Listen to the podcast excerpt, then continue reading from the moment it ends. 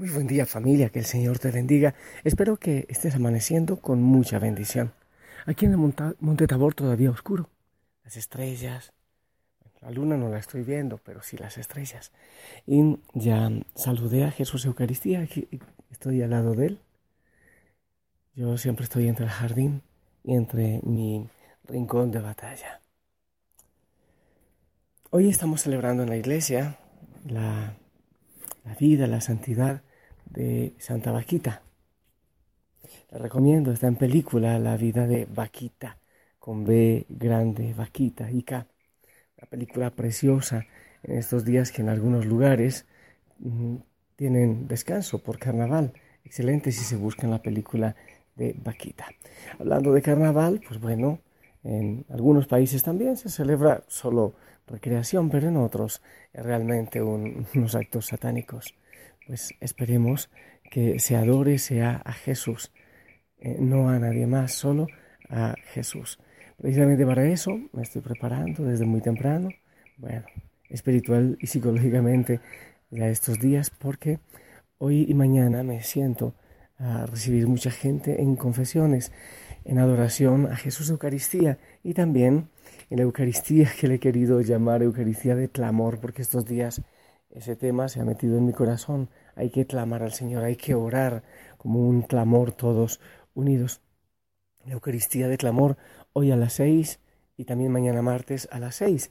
Y aprovechar para hacer como un corte, como un cierre del proceso de sanidad y empezar el proceso de oración. Así que todos ustedes que están cerca, quienes están cerca y deseen venir a compartir conmigo esa Eucaristía a las seis de la tarde en el templo parroquial de Yaruquí, pues bienvenidos hoy o mañana, cualquiera de los dos días o los dos días, pues será un cierre precioso de esa manera y compartir con la gente de Yaruquí esta experiencia, quienes quienes deseen venir. Familia, después de este preámbulo y de pedirle al Señor que venga sobre nosotros, que nos regale sabiduría y santidad, quiero invitarte a compartir el Evangelio, la palabra del Señor para ver qué es lo que Él quiere que vivamos hoy y reflexionemos. Del Evangelio de Marcos capítulo 6 del 53 al 56. En aquel tiempo Jesús y sus discípulos terminaron la travesía del lago y tocaron tierra en Genezaret. Apenas bajaron de la barca, la gente los reconoció y de toda aquella región acudían a él. A cualquier, a cualquier parte donde sabían que se encontraba, les llevaban en camillas a los enfermos, a donde quiera que llegaba. En los poblados, ciudades o caseríos, la gente le ponía a sus enfermos en la calle y le rogaba que por lo menos los dejara tocar la orla de su manto, y cuantos lo tocaban quedaban curados. Palabra del Señor. Familia, eh, en el inicio de la iglesia, todavía por allá en los primeros siglos, de hecho, en los hechos de los apóstoles, la gente veía a los cristianos y decía, mira cómo se aman. Y, se distinguían por el amor, por la misericordia, por la caridad, porque ellos llevaban siempre algo bueno, un cargamento de bendiciones, de, de alegría, de gozo. Creo que con el tiempo la cosa fue cambiando, ya se fue haciendo tan normal todos los cristianos y después eh, se, ¿cómo que, que se confundió el ser cristiano con tal lo mismo? Pertenece a una religión cualquiera y basta. Y yo creo que llegó el momento de que el cristiano, así como Jesús cuando llegaba en la barca con sus discípulos, parece que trajera un cargamento de felicidad y me parece hermoso que al bajarse de la barca en tierra de Genezaret, dice el Evangelio que los reconocieron reconocer a Cristo y reconocer a los cristianos. Que la gente diga, miren cómo se aman. Viene un cristiano, trae alegría, trae sonrisa, trae felicidad. Que no distingan a los cristianos por ¿Por qué? Porque somos leguleyos o porque eh, siempre tenemos la parte moral como si fuera algo satánico. Obviamente no estoy diciendo que hay que ser inmoral, ni amoral, ni nada por el estilo, pero que no sea eso lo que distingue a los cristianos, sino el amor, la bondad y la misericordia y, y el seguimiento a Jesús y lo demás vendrá por añadidura. ¿Por qué nos distinguen a nosotros? Estaba leyendo un artículo, no sé si será cierto o no, de que el Papa eh, estos días dijo eh, que por favor los fieles católicos cuestionen a los sacerdotes que cobran por los sacramentos, por el bautismo, la confirmación, la primera comunión, los matrimonios, que porque la gracia es gratis y la salvación es gratis, y que hay mucho escándalo por eso. yo decía, pero qué maravilla, es excelente, de eso se trata. De eso se trata, de que no nos distingan porque cobramos, de que no nos distingan ah, por nuestros hermosísimos carros, por nuestras lujosas mansiones, sino que nos distingan por el corazón, que nos reconozcan. Los cristianos debemos ser reconocibles por la misericordia, bendito sea Dios, cuando uno da la vida con amor, nunca le va a faltar nada, ni comida, ni nada de lo que necesita, y no necesitaremos cobrar. Entonces hay que orar mucho para que el Señor llene nuestro corazón de esa libertad y de ese gozo y que la gente nos reconozca. Y qué maravilla que cuando haya un hijo, una hija de la familia Osana, la gente lo reconozca. No necesitamos ser reconocidos, uh, ser famosos, pero, pero que nosotros podamos dar testimonio. Que digan cómo sonríen, cómo viven de bien, cómo está transformando su vida, qué será lo que está comiendo, qué le estarán dando, qué será lo que está viviendo en su corazón que donde vayamos, si vamos a una fiesta, bueno, yo no estoy diciendo que seamos eh, mojigatos y es prohibido ir a una fiesta y es prohibido bailar. No, no es prohibido. Es bueno ir y dar testimonio, pero hacerlo de una manera diferente, con convicción. Eh, obviamente voy a vivirlo de una manera diferente, no me voy a ir a dar escándalo. ¿Verdad? Entonces que la gente donde estemos, en la fiesta, en la calle, en la iglesia, en la cancha de fútbol, en, no sé, en el concierto, donde sea, nos reconozca por la sonrisa, por el amor, por el gusto, por la alegría, por el abrazo, por la paz con que podemos compartir con las demás personas. Así se debe reconocer a una persona que sigue a Cristo, y de manera especial, yo invito a cada hijo, a cada hija de la familia Osana que sea reconocible. Que cuando llegue al trabajo, al, a la oficina, al taller, en fin, al negocio, a donde llegue, llegue alguien diferente. Alguien que trae paz, que trae un abrazo, que trae algo especial. Oremos para que eso sea. El mundo necesita, mira, tanta gente que se abarrotaba en torno a Jesús pidiendo sanidad. El mundo necesita sanidad, gente que traiga sanidad, el nombre de Cristo. El nombre de Cristo tiene poder y trae sanidad. Hay que llevarlo. Estamos buscando soluciones en tantas cosas, pero creo que eso nos está olvidando buscarla donde realmente se encuentra, en Jesús de Nazaret, aquel que solo con tocar el borde del manto ya todo lo cambiaba. Te invito a pensar en eso a meditar en eso.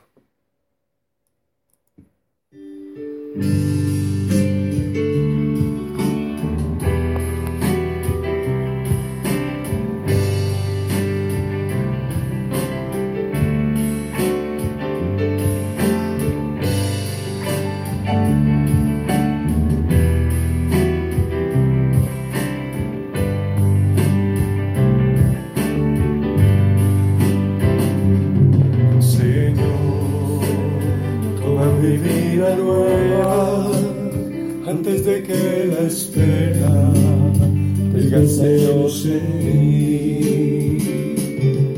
Estoy dispuesto a lo que quieras, no importa lo que sea,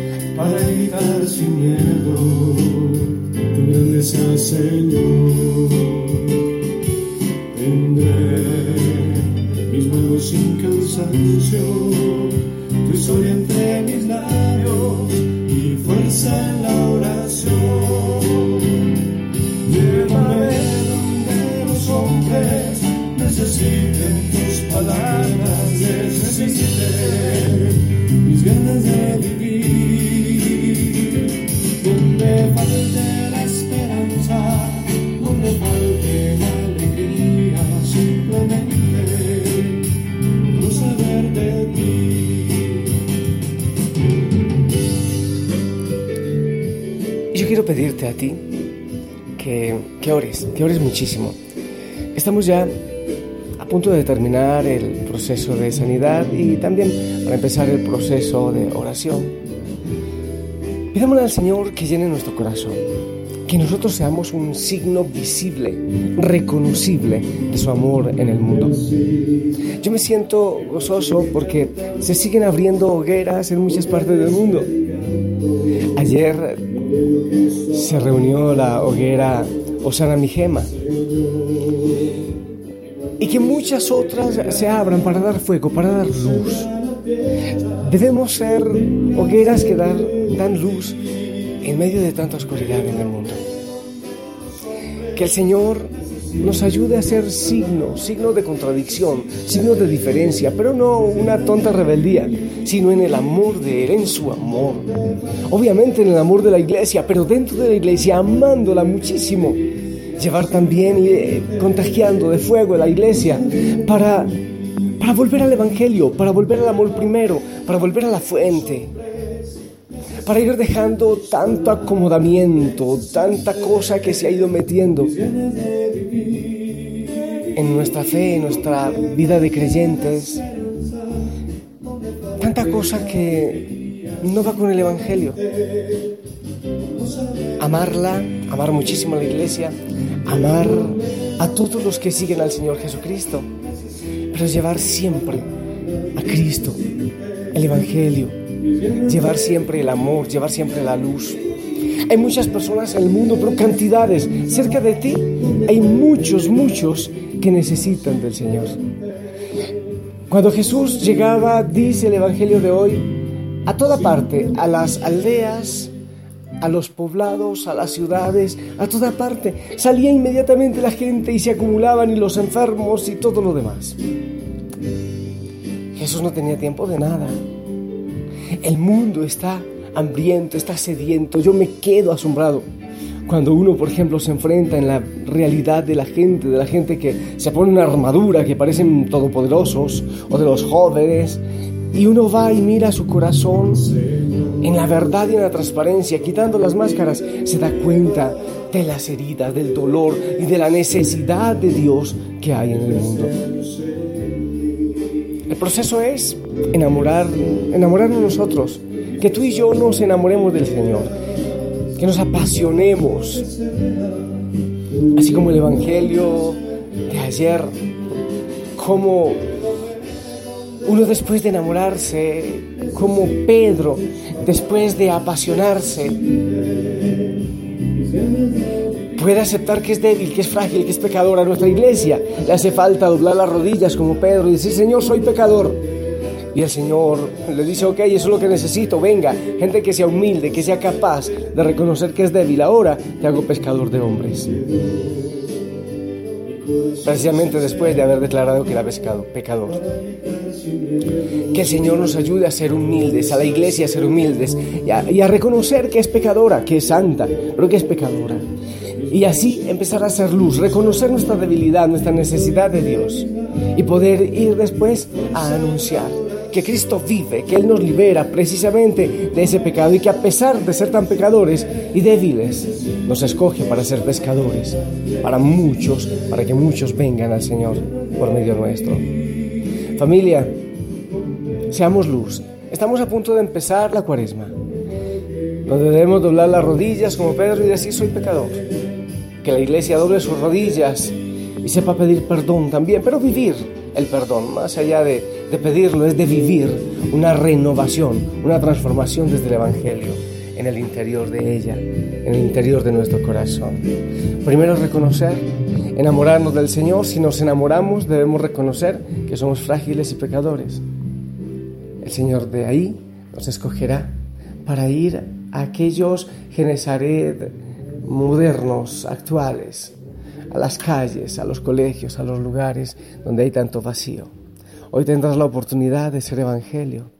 Aquellos que van a vivir fiestas de carnaval, hoy tendrán la oportunidad de ser evangelio en medio de ese Genesaret actual.